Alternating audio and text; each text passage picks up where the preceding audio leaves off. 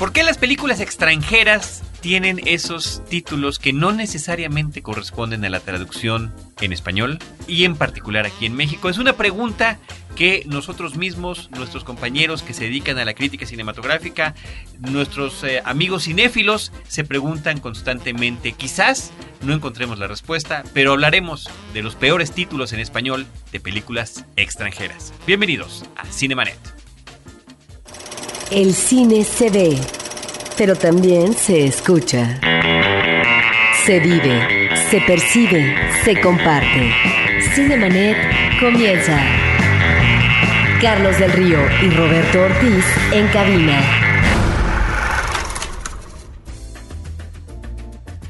www.frecuenciacero.com.mx es nuestro portal principal. Soy Carlos del Río. Saludo a Roberto Ortiz y simultáneamente les doy a todos la más cordial bienvenida. Pues sí, estamos con tres amigos y hay que decir que este tema pues surgió precisamente de los escuchas, surgió de la gente que escribe en Facebook sobre esta inquietud eh, que no es de ahorita. El problema que arrastra eh, la exhibición en México es eh, de hace varias décadas con respecto a estos títulos que realmente se disparan y no tienen que ver con lo que sería la traducción literal del original.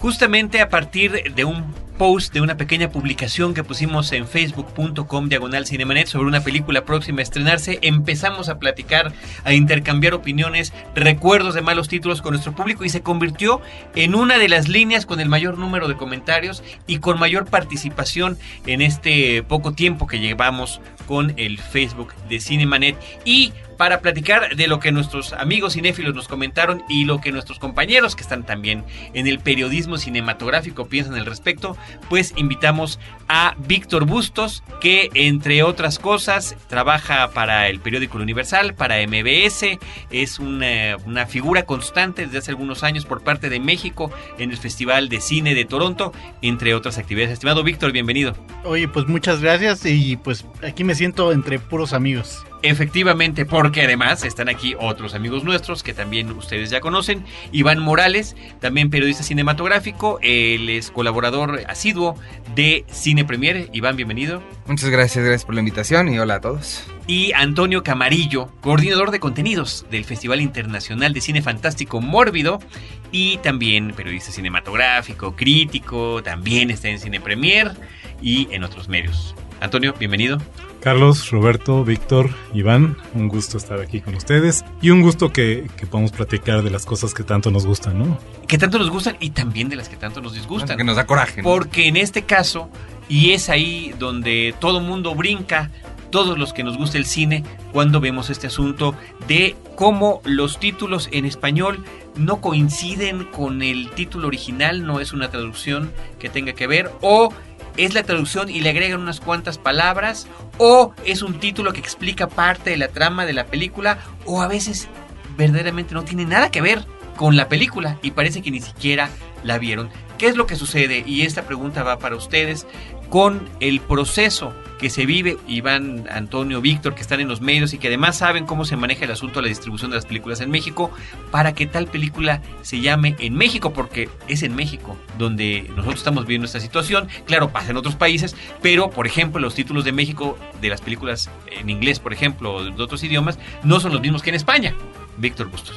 Bueno, yo te voy a hablar de mi experiencia trabajando en MBS Televisión. Yo me encargo de la programación de películas. Y en ese andar de, como programador me he encontrado con cantidad de ejemplos. Y es muy curioso cómo una película puede tener varios títulos incluso a lo largo de América Latina. O sea, no nada más con España, sino en América Latina con la forma en que se estrenó en video, como se estrena en televisión y como se estrena en cine. Cuando yo entré a la, a la revista Cine Premier, cuando estuve trabajando ahí de planta, lo, una de las primeras cosas que hice cuando conocí a alguien de una distribuidora, así point blank, fue ¿por qué les ponen esos títulos a las películas? Yo sabía que eran ellos. ¿Por qué lo haces? ¿Por qué? Y yo quería saber por qué. La, la explicación que me dieron fue, pues la verdad, bastante sensata, hasta que lo empiezas a pensar bien. Eh, la razón que dan es, pues es que tenemos que encontrar un nombre que pueda aplicar para todos los territorios donde tenemos exhibido, Presencia, ajá, presencia. Y hay palabras que no se entienden en México igual que en otros lugares. Eso tiene sentido, ¿no? Y ahorita voy a decir una palabra que si tienes escuchas este, argentinos, me van a disculpar un poco. Pero ustedes saben que el cuerpo de Jennifer en Argentina no significan lo mismo que aquí.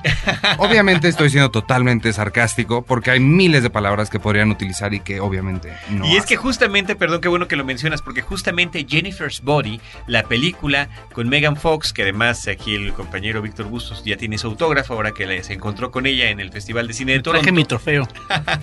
Ese fue mi trofeo. Y gran trofeo, gran trofeo, que presumió y presumió bien con los compañeros eh, cinéfilos que lo envidiamos. Bueno, pues resulta que Jennifer's Body en México se va a llamar Diabólica Tentación.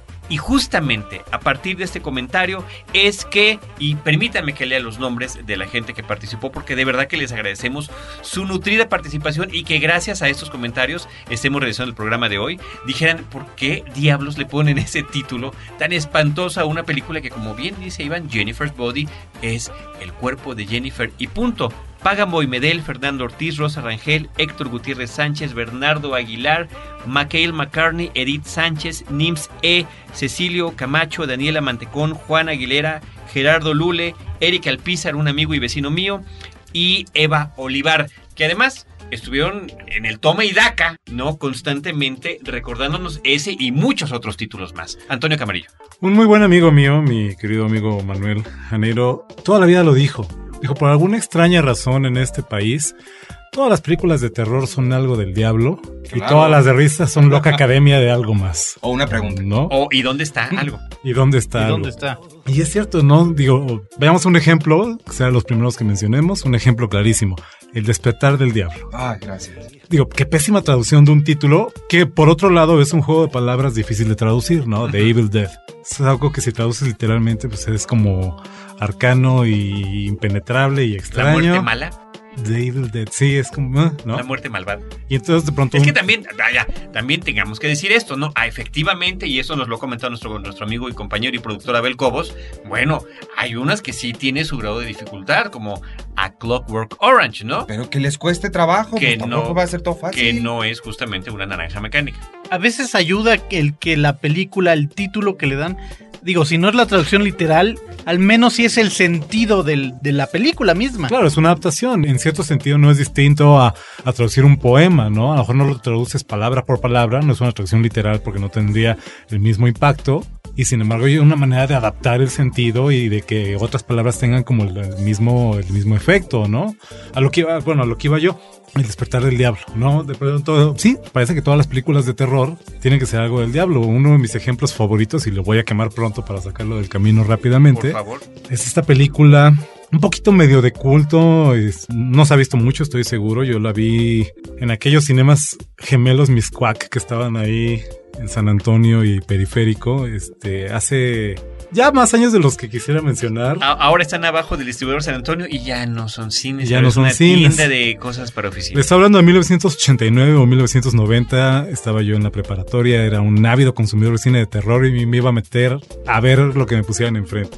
Y ese viernes en particular fui a ver una película que es una adaptación de una eh, historia, una adaptación muy libre en realidad, de una historia de Howard Phillips Lovecraft, dirigida por el mismo autor de otra adaptación de Lovecraft que es Reanimator, que es Stuart Gordon, con la presencia de los mismos actores de Reanimator.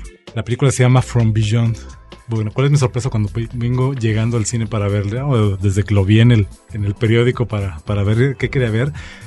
La traducción para los que hicieron este título de From Beyond era El perfil del diablo.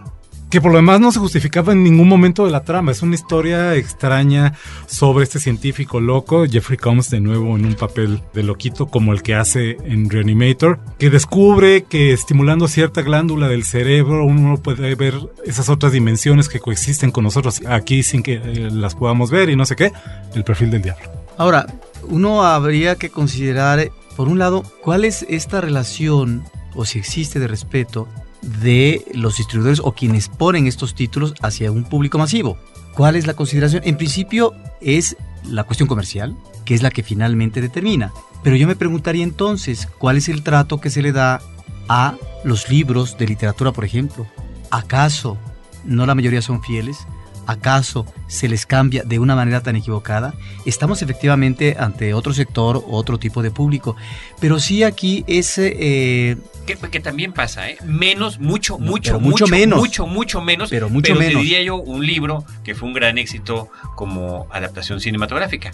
The Silence of the Lambs, El silencio de los corderos o El silencio de los inocentes. Y ahí uno diría, bueno, se está subestimando al público, al público se le considera como un consumista idiota y nada más. Es un problema real, pero yo creo que eh, no tiene solución. Está establecido ya en México desde hace años, así se ha manejado y en ese sentido yo no creo que eh, haya para dónde variar, que haya un rumbo en donde finalmente encontremos una adecuación más favorable, porque finalmente los intereses están definidos y ahí es eh, donde yo observo que están en cuanto a la idea de lo que puede cuajar en la mente del espectador a propósito de sus filias cinematográficas o no. Eso resulta a veces, a veces no, pero finalmente ya hay algo, si no consabido, son fórmulas que manejan en términos, como decían anteriormente ustedes, de palabras, de frases y demás. Sí, pero no siempre, y es más, diríamos que en gran cantidad de casos, les sale absolutamente contraproducente que estén utilizando estas pequeñas triquiñuelas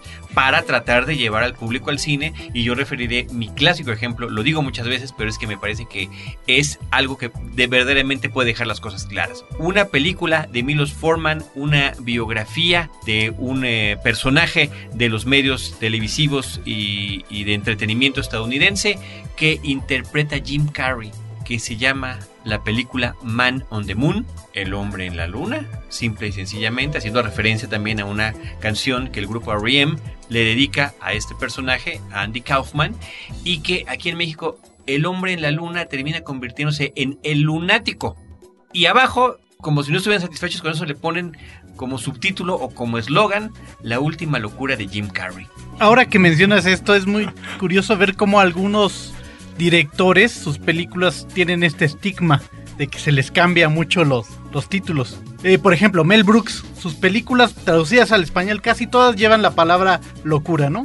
La última locura de Mel Brooks, las locuras de Robin Hood, eh, las locuras del Dr. Mel Brooks, en fin, siempre es locura. Pero hay un caso, por ejemplo, el de Woody Allen. Ha sido un desastre en México y no, ya me quiero imaginar en España cómo cambian los títulos de sus películas. Hay una película, Roberto, tú te has de acordar, La última noche de Boris Grushenko. ¿Cómo se llama en inglés? Love and Death. Love and Death. Bueno, la película que hace Woody Allen años después con Hugh Hackman y esta Scarlett Johansson, ¿cómo se llamó en español? Amor y muerte. Ah, sí. O sea, años después ya le ponen. décadas después, ¿no?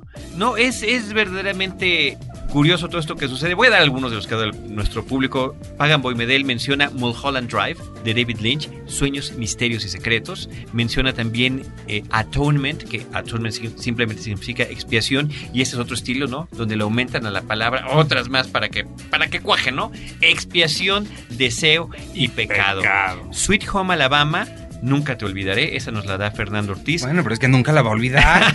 Rosy Ra- Rosa Rangel, Johnny and June, Pasión y Locura, Héctor Gutiérrez, Frailty, ¿no? Fragilidad, son Las Manos del Diablo. Es así como se llamó una está el diablo otra vez. película muy interesante además, donde por cierto, si la vieron, las manos no son del diablo, ¿no? Son manos superiores que no tienen que ver con el diablo. Bernardo Aguilar menciona The Green Mile, Milagros Inesperados. Oye, ¿cuáles son los milagros que sí son esperados? Bueno, hay otra película que se le pusieron en México Secretos Ocultos. Sí, Secretos Ocultos. Ese es mi otro ejemplo. Siempre digo estas dos porque ¿Cómo es se llama Secretos Ocultos originalmente? Secrets and Lies. Secrets Secret and and Lies. Secretos y Que, mentiras. que sería un título perfectamente aceptable, Secretos y No, es que Mentiras. mentiras no existe en español. ¿Cómo? Miracle Mile, La Noche del Holocausto. Groundhog Day, Hechizo del Tiempo, The Notebook, Diario de una Pasión, porque hay que decir que la película realmente de eso No puede ser el cuaderno. Mikhail McCartney nos menciona una que estábamos platicando antes de entrar a la grabación, Adaptation, El ladrón de orquídeas, pero aquí el caso es curioso. Sí, es, un- es una forma interesante de sacarle la vuelta a la traducción, porque al final a lo que está haciendo referencia o alusión la traducción en español es al libro dentro de la película que el personaje ha interpretado. No, el libro en el que está basado Ah, la película. basado. Además, porque está basada, ¿no? Pero se menciona durante el libro en Sí. este juego de realidades y de, ¿no? El, Sí, ese. el- el libro Que es El sobre el ladrón que está basado la película se llama El ladrón de orquídeas. Entonces dijeron, en vez de ponerle adaptación, vamos a ponerle El ladrón de orquídeas del libro del cual está adaptada. Ahora, adaptación, adaptación es un caso curioso porque el título original juega en varios niveles. Es, es un juego de palabras claro, de sí, alguna claro. manera. Y esos juegos de palabras son los que luego son más difíciles de encontrarles una traducción que les haga como justicia. Claro. ¿no? Pero de eso, eso no significa que no se puede. Yo creo que, verdad que hablaban de cómo se puede solucionar esto, yo tengo una solución muy fácil. Que esos títulos, que no los haga gente de merca, que no los haga gente de publicidad, que lo hagan escritores. Claro. Contraten a un escritor, a un guionista, un y díganle a un poeta, ¿qué se te ocurre? Por ejemplo, Eternal Sunshine of the Spotless Mind. Ese es un poema. Existe el poema. Esa línea es de un poema. ¿Por qué le ponen Eterno Resplandor? Bueno, no sé, igual y el poema sí está traducido así, ya estoy hablando de Bueno, más. en España esta Pero- película se llamó Olvídate de mí. En España sí le ¿Para pusieron- qué te Se llamó ¿Para qué nos hacemos bolas? Mencionabas ahorita Groundhog, Groundhog Day, Day, sí, ¿no? hechizo del tiempo. Es otro caso curioso porque, o, o- o lógico de alguna manera, porque a lo que hace referencia el título, el Día de la Marmota, que es una festividad en Estados Unidos, pues aquí en México y en América Latina, pues nos tiene sin cuidado y no, no la tenemos. ¿Existe realmente o nada más es de la fantasía cinematográfica? No, es un No, sí día, existe. es el, el Bueno, primer día, el formas, primer día, ¿cómo cómo es la onda? El De primer la día de la primavera, primavera. después del deshielo, una cosa así, es el Día de la Marmota. Y es Bueno. una tradición en Estados Unidos, Pues ¿no? sí. Aquí no existe, pues, Sin ¿qué embargo, hacemos, no? sin embargo, ahora no es un hechizo del tiempo, eso realmente no tiene cómo explicarse. Pero posteriormente, esta misma película, ya en televisión, Víctor Bustos le han puesto El Día de la Marmota. Es que como que tampoco tienen memoria histórica. Eso, ¿no? eso es otra cosa. Gente- Si ya, si ya una película la arruinaste llamándole de alguna manera, ah, va otro ejemplo que también me gusta, Angel Heart, que le pusieron corazón diabólico. Satánico. Bueno, Corazón corazón, satánico. satánico, perdón, corazón satánico. Bueno, ahora que la reeditan en DVD, ahora sí le ponen corazón de ángel. Entonces, ¿quién es? No, o sea, si, si no está uno Hay una, hay una, digo, debe haber conectado, una- pierdes la referencia. No, debe haber una razón muy clara y, y evidentemente las cosas han cambiado muchísimo en los últimos 30, 40 años. No es lo mismo, me refería yo a, a mi ejemplo ochentero hace un rato, no es lo mismo la situación de la distribución de películas en México cuando Cotza era la, la encargada de los teatros, y había un organismo unitario, digamos, que se encargaba de traer las películas y distribuirlas y de ponerles un nombre, a 20, 30 años después, cuando resulta que ya las compañías distribuidoras americanas tienen presencia en México, tienen intereses que se hacen comunes con otros países de habla hispana, ya hay como que uniformar o estandarizar las decisiones que se toman y de pronto, bueno, pues evidentemente no son los mismos criterios o no para hacerlo en un momento o en el otro. A esto agrégale la dificultad, porque a todos aquí nos ha pasado cuando estamos escribiendo una nota sobre una película que de pronto no te acuerdas cuál era el título en español. No, ¿quién se acuerda de, de una cartelera de cine hace, hace 25 o hace 30 años? No es muy difícil realmente eh, encontrar esas fuentes, a menos que te vayas a clavar a una hemeroteca, que, que tengas uno de los, de los libros estos Pues maravillosos. ahí están, ahí ¿no? Es que están. es la flojera también de la gente que se dedica a eso. Pero- Ahí- pero hay pero, ocasiones- pero- investiga, pero no existe, pero existe la referencia y además es parte de la memoria colectiva. Estamos hablando de una obra que ya se rebautizó en español de toda, tal o cual manera, pues tendrá que ser ese título con Y el que respeta. siga. Nos guste o no nos guste. ¿Tú qué opinas, Roberto? No, de hecho, en el caso de la exhibición en las instituciones culturales sobre todo, siempre que se exhibe una película que a lo mejor ya cambió de título porque pasó a video, se va al título original de exhibición en México, que es el título eh, que cuenta, ¿no? Pero ahí sí estamos ante la mayor arbitrariedad porque ¿cuál es el título finalmente en español? eh, al que debemos nosotros eh, remitirnos, al de cuando se exhibió, al que se le puso en video, al que se le va a poner después en el restreno, es un poco difícil. Es- debería ser al original. Claro, Exactamente. a mí me pasa mucho que las películas que se pasan en televisión ya te las mandan dobladas el proveedor. Entonces hace su doblaje, pon tú, aunque sea cas- al español este castellano o mexicano, lo hacen en otro país o lo hacen este, en Miami, de donde sea, y le ponen ahí un título en español totalmente diferente. Esta película que era con Dakota Fanning, que era Uptown Girls, le ponen así chicas de, de ciudad y es, bueno, las pequeñas grandes amigas, ¿no? Cosas así, o sea, vienen de fuera y, lo ponen literal. En este caso de, lo que estamos hablando de la memoria colectiva y de cuál debería ser el nombre de la película, bueno, ¿qué está sucediendo, por ejemplo? Pon tú que ya no sea la reexhibición de una película, sino el remake. De una película clásica, una considerada de los pilares de la ciencia ficción cinematográfica como The Day the Earth Stood Still. Esa película, cuando se exhibió originalmente en México y gracias a Abel Cobos que nos está recordando en este momento, se llamó El día que paralizaron la Tierra. El día que paralizaron la Tierra. Entonces llega la nueva versión, el remake, y en lugar de poner el día que paralizaron la Tierra, le pusieron el día que la Tierra se detuvo. No, y es que así la pasan, por ejemplo, en el canal 11. El día que paralizaron la Tierra es el título que, ¿no? Aparte significan cosas diferentes, porque una alguien más la está deteniendo y en la otra nada más se detuvo. Solita. Ahora hay que Sí. Sí, Hay es que una pens- sutileza, pero es cierto. Hay que pensar en esto de los títulos y la traducción. ¿Qué sería? ¿Sería lo mismo, el mismo efecto si nosotros pensamos en una película mandíbulas en vez de tiburón? No, no, no, no, no, es que, o sea, hay películas como Jaws, como Good Will Hunting. Yo entiendo, es difícil, o sea, es difícil Blade en- Runner. encontrar algo Ni- bueno. Ni, ni en inglés saben que es Blade Runner. Pero no es Sí. imposible. O sea, la cosa no es traducirlo así nada más, sino echarle un poquito de. y salirse de su diccionario de cinco palabras que tienen, o 15 palabras para no ser tan, tan sangrón. Y el diablo es la primera. Ah, Ajá, y, y expandir un poco el diccionario, porque también creo que creen que la gente que está yendo al cine no se sabe estas palabras. Ay, no van a saber qué significa algo más complicado que diablo, o mente, o indomable.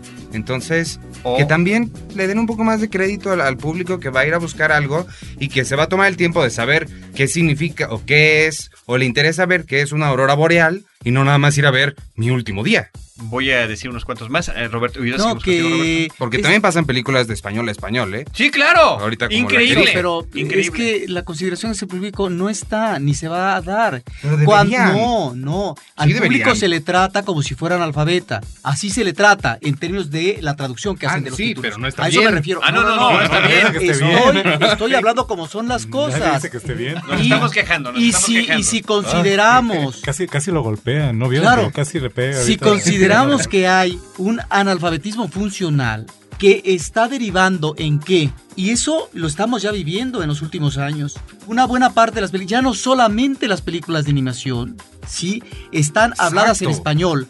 Ya ahora son toda una serie de películas y al rato a vamos a tener, si no todas, la mayor parte de las películas que eh, van a estar, digamos, en español. Ahí me parece que es realmente una insensatez absoluta porque una parte medular de una película, pues es el elemento de la actuación. Claro. Ha habido ya películas recientemente de animación que Carlos y yo no hemos podido ver, ¿sí? Más que en español, porque resulta no que hay. solamente hay una sala en el O Distrito ninguna. Federal Y o hasta una ninguna. semana y le dan- O le dan ninguna. o ninguna y que además esa sala resulta inaccesible en términos de eh, el tráfico y las distancias Horario que existen en esta, en, en esta ciudad. Bueno, ahí es, creo yo, esa visión y esa consideración y ese menosprecio que existe a la inteligencia del público. No, y sabes en qué otro sentido también, Roberto. Cuando estamos en un país en el que la mayoría de la gente mastica el inglés lo Sí. suficiente para entender el título original ambas de leerlo en inglés. Exacto, ¿no? O ya- sea, ya no ya- digo escuchar la película en su idioma original, etcétera, pero ver el póster, ver el título en inglés, Y sucede. agarra, Nos ¿no? dimos cuenta el año pasado en los Oscars. Se volvió mucho más famosa The Reader antes de tener distribución aquí. Y ya no les dio tiempo de fregarle el nombre. Entonces le tuvieron que poner The Reader y abajo, quién sabe qué estupidez babosa. Cinemanet está de intermedio. Regresamos en un instante. Apaga la luz y escucha.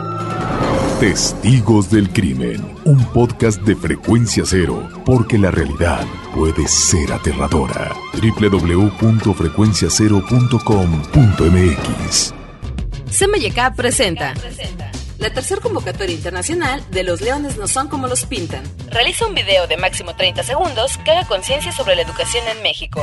La técnica es libre. Animación, slide de fotos, corto, lo que tú quieras. Lo que tú quieras. Consulta las bases en www.losleonesnosoncomolospintan.com. Hay miles de dólares en premios.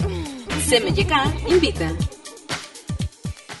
Ahora, diseñar y hospedar su página web será cosa de niños. En tan solo cinco pasos, hágalo usted mismo sin ser un experto en Internet. Ingrese a suempresa.com y active ahora mismo su plan. Suempresa.com, líder de web hosting en México. Cinemanet. Bueno, en esto de flojera que decimos de luego de bautizar las películas, ya se llega a repetir, si no el mismo título, bueno, derivaciones como decir la estafa, la estafa mortal. Ahora vemos que llega en cartelera una película que se llama El Expreso de Medianoche, que es Transiberian. ¡Qué horror! Y digo, la que diferencia, le pongan así. la diferencia con la de Alan Parker es que la otra es sin este el artículo, ¿no? Es nada más Expreso Sí. de Medianoche. Sí. Pero ya hay una flojera. Pero es, que, es que ahí está el asunto. O Una un, o película- un oportunismo, Un o una, una, voluntad de, de colgarse del éxito de una película que, que puede agarrar este, desprevisto al, al- al espectador, Claro, ¿no? Lo cual me parece terrible. Expreso de Medianoche, la película de Alan Parker, ¿no? Con un guion, si no me equivoco, de Oliver Stone. Es una película, ¿no? Que causó furor en su momento y de repente se llama Transiberian. El, pon tú que le hubieran puesto el Expreso Transiberiano, nada más para que Ah. quede claro. O el Transiberiano, simple y sencillamente. Le tuvieron que poner el Expreso de Medianoche, pero lo mismo pasó recientemente con otra película a la que le pusieron aquí La Dulce Vida una película inglesa, una comedia, cuyo título original en este momento me escapa, pero que no era de Sweet Life y que mucho menos tiene que ver nada con la Dolce Vita. Era Happy Go Lucky. Happy Go Lucky, Happy muchísimas Go gracias, Víctor Bustos, por eso te Uno, trajimos. uno de los casos, uno de los casos más escandalosos para mí, que, que de veras me molestó mucho cuando sucedió. Cuando hace un par de años, fue en 2007 creo, no me acuerdo bien, 2006 o 2007, cuando se estrena aquí en México el remake, porque aparte era un remake, de la película de Wes Craven, The Hills Have Eyes, que la versión original que en su momento se estrenó aquí en México, no recuerdo si en cines, pero por lo menos en video, yo sí recuerdo haberla visto en videoclubes hace más de 20 años, que se llamó Las colinas tienen ojos. Un título maravilloso por lo demás, ¿no? Porque este, el cine de terror setentero tenía un, un feeling para los títulos de pronto que, que daba gusto, ¿no? Estrenan aquí en México el remake de esta película. ¿Y cómo se les ocurre bautizarlo? El despertar del diablo. que es el título que se le dio en México a la película de Sam Raimi de Evil Dead que estamos discutiendo ahorita. Yo me acerqué a la gente de Fox el día de la función de prensa y dije, oigan, ¿y qué piensan hacer el día que se estrene? Porque ya está trabajándose el remake de The Evil Dead. Va a haber otra despertar del diablo. ¿Qué va a pasar? ¿No? Y me parece, como lo decía Víctor ahorita, un, ejemplo perfecto de un horrendo caso de flojera, porque eso, perdón, pero todo el mundo lo sabe. Todo el mundo sabe que despertar del diablo es la película de Sam Raimi. No, y lo curioso, por ejemplo, de que efectivamente lo que tú preguntas, ¿qué va a pasar cuando llegue la verdadera película que debería llamarse así porque ya la original se había llamado de esta manera y le estás poniendo a otra película que nada tiene que ver ese nombre? Bueno, de repente pasan cosas como esta, The Fast and the Furious. Podría ser El Rápido y el Furioso o Los Rápidos y los Furiosos, bueno, independientemente como lo queramos poner. Dijeron, no, no, no se hagan bolas, Rápido y Furioso. ¿no? Rápido y Furioso. Viene la 2, la 3, ¿y qué creen? ¿Qué creen? Que la 4 se llama Fast and Furious. Rápido y Furioso. Entonces, ¿cómo le van a poner? Bueno, hagámoslo en plural. Rápidos y Furiosos. Y asunto solucionado. Aquí tenemos otro mensaje, oh, perdón, estoy leyendo los, los que comentábamos en Facebook, de Michael McCartney que menciona una que podría ser el título de este episodio especial. Lost in Translation, Ay. que en México nos hicieron el enorme favor de ponerle Perdidos en Tokio. Puedo dar una anécdota rápida de esa que a mí nunca se me va a olvidar. Yo no tengo idea quién era esa señora, no tengo idea dónde fue. Nada más recuerdo la, la situación y es que yo estaba así parado De chismos. y, y estaba una señora atrás de mí. Supongo que en el blockbuster estamos en un lugar. Si estaba hablando con alguien, hablando de perdidos en Tokio, porque aparte así se tienen que decir estas cosas, ¿no? Entonces estaban hablando de perdidos en Tokio y la otra chava no, no, le, no le estaba entendiendo. Porque están hablando de Bill Murray, le está diciendo, es que sale el mismo de esa película de no sé qué. Y la chava, pero ¿de qué película es? No, es que no entiendo. No, sale el mismo de la de Perdidos en Tokio. ¿Pero cuál de Perdidos en Tokio? El que estaba perdido en Tokio. y entonces yo me quedé así, discúlpame, pero ¿quién está perdido en Tokio? ¿En qué momento? ¿No? Y se me hace que pasó algo como bien raro, que la película El Cambio Raro afectó la visión que tenía la señora esta. Claro, del, del- de la película, ¿no? Te tergiversan hasta el contenido de la, de la película. Bueno, hay un caso de una película así, este, Telma y Luis. El Oh. título Ah. nos revela el final. Bueno, sí, más o menos. nos revela el más o menos porque O dicen dice que es esperar, por lo menos. un final inesperado, ¿no? Que así le pudieron haber puesto lástima a cualquiera de las películas de M. Night Shyamalan. Pues así se debería poder llamar cualquier película, ¿no? El punto es que no te esperes Bueno, no final. siempre, porque hay muchas que son predecibles. No, claro, pero debería ser. Pero además Eh, Telma y Luis que nos está remitiendo a una dupla femenina que es en el itinerario, porque es como una película de camino, también eh, esta ruta física hacia la liberación de dos mujeres, ante una situación de vida marital o no que están teniendo y que en eh, este cauce que tienen eh, a través del camino, pues se van encontrando efectivamente la vereda de la liberación. Por eso el título finalmente nos remitía a los nombres de los personajes principales. Y el Claro. problema es que te están vendiendo el final de la historia, es terrible. Blast from the Past, nos dice Edith Sánchez, mi novio atómico. Nims M, Cloverfield, el monstruo. O también nos menciona Nims E de Hangover, que en vez de ponerle la cruda, que pudo haber sido así, simple. No, simple. déjate, eso, cruda tal vez no se entiende en otro país, pero resaca sí. La resaca, la resaca, ok. No, aquí se llamó ¿Qué pasó ayer? Edith Sánchez nos menciona Lord of War, Hombre Peligroso, o Le Escafandre et le Papillon, que era la escafandra y la mariposa, que así se iba a llamar, así se iba a llamar, y de repente dijeron, na, na, na, na, na, na, el llanto de la mariposa. Miguel García Suárez, There Will Be Blood, Petróleo Sangriento. Cecilio Camacho nos menciona Brain Dead, que en español se- tiene un nombre verdaderamente encantador, que es Tu madre se ha comido a mi perro. Pero eso, eso debe ser el título en España, porque la película nunca se estrenó aquí. Y yo recuerdo haberla visto en un festival de género aquí en México. Y, es, y, y eso suena muy, muy, Muy español. ¿no? Daniela Mantecón, la de Juno. Juno, crecer, correr y tropezar. Es- Eso pasa mucho cuando tienen el nombre de la persona, como que la como El- que el- creen que el público va a decir, ¿qué? ¿Juno? ¿Qué, qué es eso? ¿Cómo? ¿Sarah Marshall? ¿Qué es un Sarah? ¿Cómo se come un Sarah Marshall? No, necesito saber cómo sobrevivir a mi ex. sí, exacto. Ahora, por legislación, eh, los títulos no pueden ir en inglés aquí en México. Por legislación no puede llamarse Slumdog Millionaire, ¿no? O sea, Ajá. tiene que venir un nombre y con español. Aunque hay una excepción que yo no sé cómo fue que aquí Toy Story no tiene la historia de juguetes, ¿no? Claro. Ahí es No, una cosa hay, muy y hay varias, hay varias Sí. decisiones de ese tipo. O Swordfish viene Swordfish y una cosa además, ¿no? Adicional, Adicional. que en este momento se nos está Los escapando. hackers que se meten a la computadora. Gerardo Lule nos menciona el de Thelma y Luis, un final desesperado. Eric Alpizar, Top Gun, Pasión y Gloria. O The Nightmare Before Christmas, El extraño mundo de Jack. Full Metal Jacket, Cara de Guerra. Y eh, City of Angels, Un ángel enamorado. Eight Mile, La calle de las ilusiones. Blue Streak, de Ladrona Policía. The Kid, Mi encuentro. The Kid, fíjate, el niño. No, es mi encuentro conmigo. The Whole Nine Yards, pues como aquí nadie ve fútbol americano, es un vecino peligroso. Eh, Rambo, esta es muy buena. First Blood, era First Blood y finalmente después les cayó una película que ya se llama nada más Rambo, ¿no? Es que era, sí era curioso, o sea, en First Blood aquí se llamó Rambo. Ajá, Y la cuarta película en Estados Unidos se llamó Rambo. ajá. Entonces aquí como le ponían, ¿no?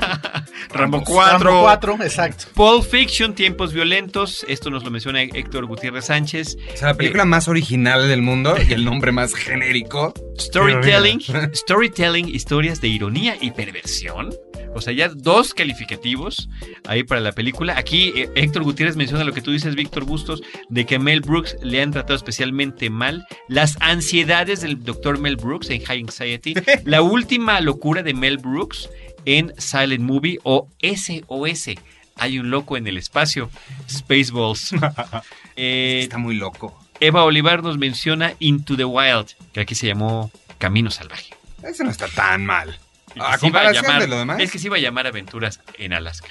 Ahora, estamos hablando de títulos que tienen que ver con el ámbito más contemporáneo. Pero cuando yo decía al principio que esto es ah, un problema de hace décadas, yo solamente mencionaré en el caso de Hitchcock dos títulos que me llaman la atención, Vértigo, ¿no? Es De el- entre los muertos. de entre los muertos. No, de verdad. Ciertamente, ciertamente es una película, de acuerdo al personaje principal interpretado James Stewart, que tenía que ver con la necrofilia. Finalmente el hombre se obsesiona por una muerta, una muerta que es interpretada por King Novak, sensacional, ¿sí? a la cual recientemente eh, le hace un homenaje a Hitchcock y a esa película, el director de Infieles, ¿sí? donde vemos esta entrada de King Novak ahora a través de la actriz Rachel McAdams, ¿no? Al restaurante.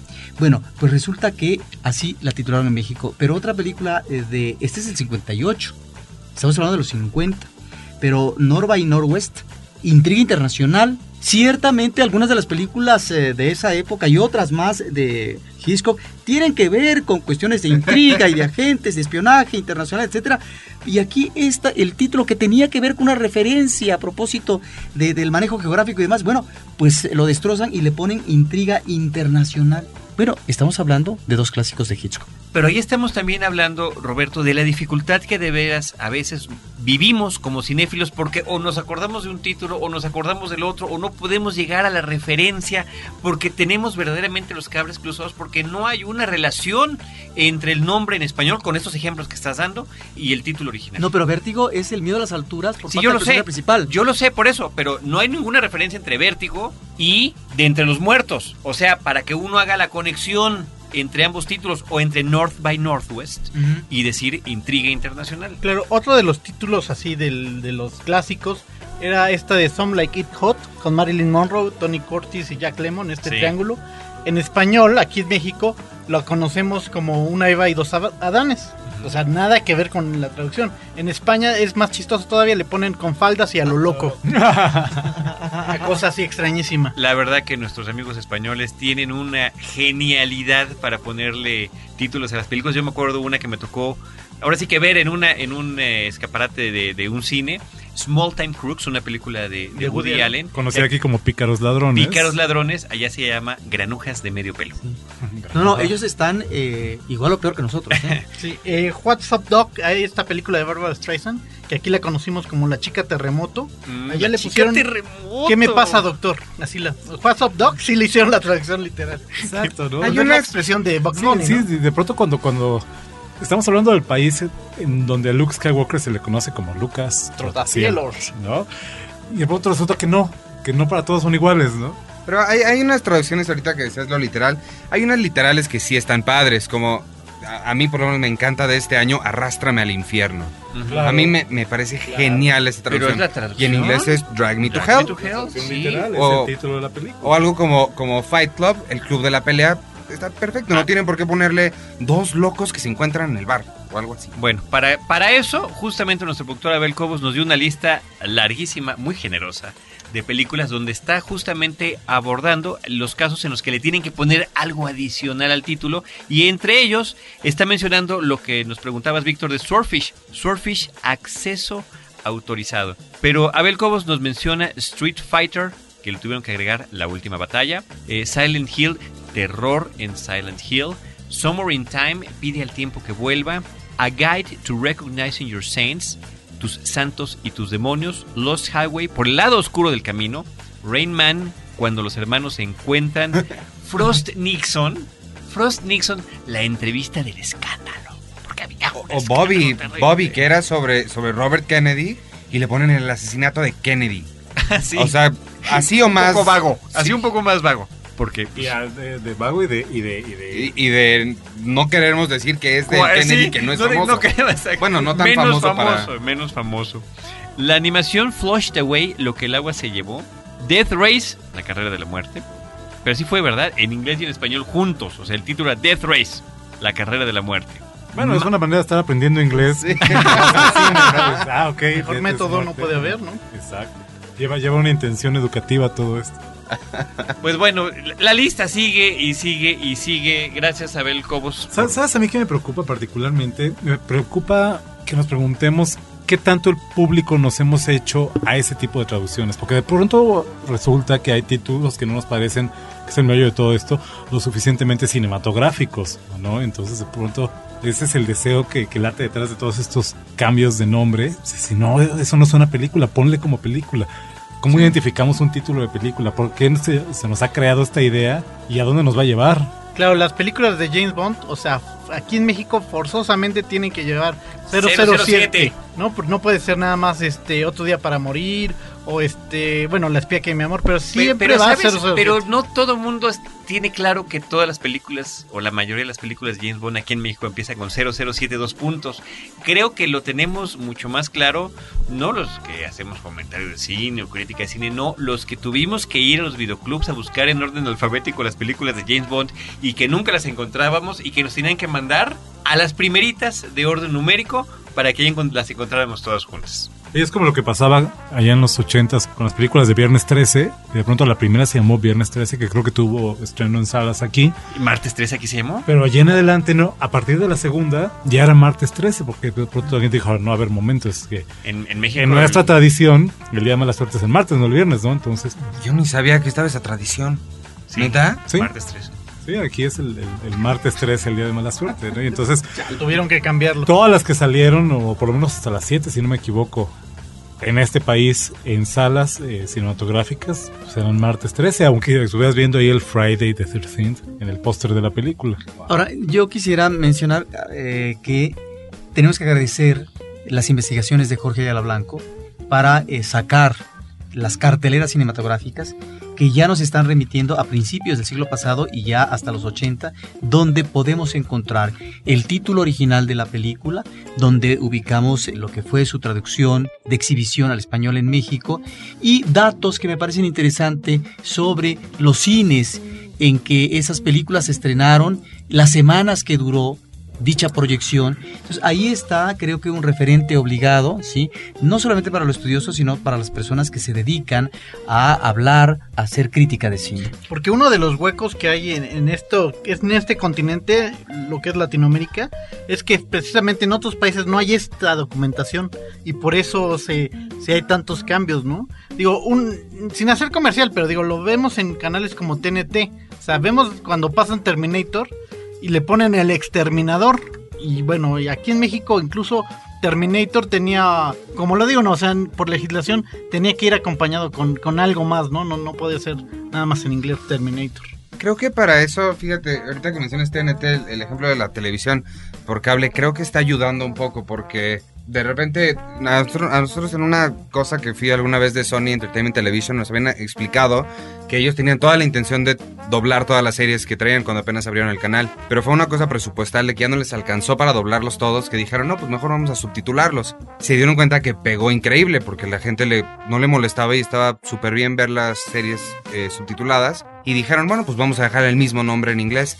Y ahorita si te fijas, el 90% de las series que pasan por cable, por lo menos, se llama Lost. Y hasta cuando las pasan en, en, en En- tele abierta, se queda Prison Break, se queda Desperate Housewives y abajo Esposas Desesperadas, ¿no? Creo que está ayudando un poco a esta como integración de, de los dos idiomas, pues. Sí, porque la teoría del Big Bang eh, no suena tan pegajosa como de Big Bang Theory. Exacto. Y es que esa es la cosa, que luego sí no suena tan pegajoso ya. Sí, podemos ser muy malinchistas de pronto y de pronto nos suena más rimbombante y atractivo el título en inglés. Es que yo no creo que sea ¿no? cosa de malinchismo, creo que es cosa de que está escrita en un idioma original. O sea, el laberinto del fauno, por ejemplo, suena mucho mejor el laberinto del fauno Que que Pan's Pan's Labyrinth. Labyrinth. Porque está escrito para un idioma específico. Entonces creo que más bien es la traducción donde se pierde la traducción. Ahora, donde, donde se empieza a poner interesante tu idea, es donde ya no estamos hablando de películas este, mexicanas, españolas o estadounidenses, sino la película es china, o si la película es alemana, o si la película es- es, rusa. Ahí ya es otra cosa. cuando las películas mexicanas se van al extranjero, pues digo, ahí también te puedes perder, porque yo recuerdo muy bien Amores Perros cuando se quería lanzar eh, Internacionalmente. internacionalmente, le pusieron Love- a Life's Beach. a Beach. Life's a Beach. Love. Love- Love's Pero finalmente se le quedó Amores Perros y en todo el mundo te dirán Amores Amores Perros. Pero así la mamá, conocen. mamá. Y tu mamá También. también. Oye, yo quiero reiterar el reconocimiento a este esfuerzo de María Luisa Amador y Jorge Ayala Blanco, que además en ese orden es como vienen en cada uno de los libros por década de la cartelera cinematográfica mexicana que abarca en los años 30, 40, 50, 60, 70, 80, hay todavía algunos ahí de los 20 de una época y de, y de la segunda década del, del siglo pasado porque efectivamente está este referente que además se puede consultar y que según nos han informado en el propio departamento de publicaciones del CUEC, del, porque eso pertenece al Centro Universitario de Estudios Cinematográficos de la UNAM, eh, que ya va a salir la versión electrónica de esas carteleras, porque finalmente se trata de un libro que, que, bueno, está en bibliotecas y demás, aunque es difícil de conseguir para comprar. O sea, sí se puede consultar, pero difícilmente se puede comprar. Entonces ya va a estar también disponible de manera electrónica y dar el crédito, como lo hemos dado varias veces cuando la gente nos pregunta porque nosotros ponemos en nuestros posts de Cinemanet en Facebook que tal película se estrenó en México hace tal año, si fue en tal cine y duró tantas semanas. ¿Cómo saben tanto? Bueno, lo sabemos gracias a las carteleras cinematográficas de María Luisa Amador y Jorge Ayala Blanco, editadas por el CUEC de la UNAM. ¿Qué haríamos sin ellas?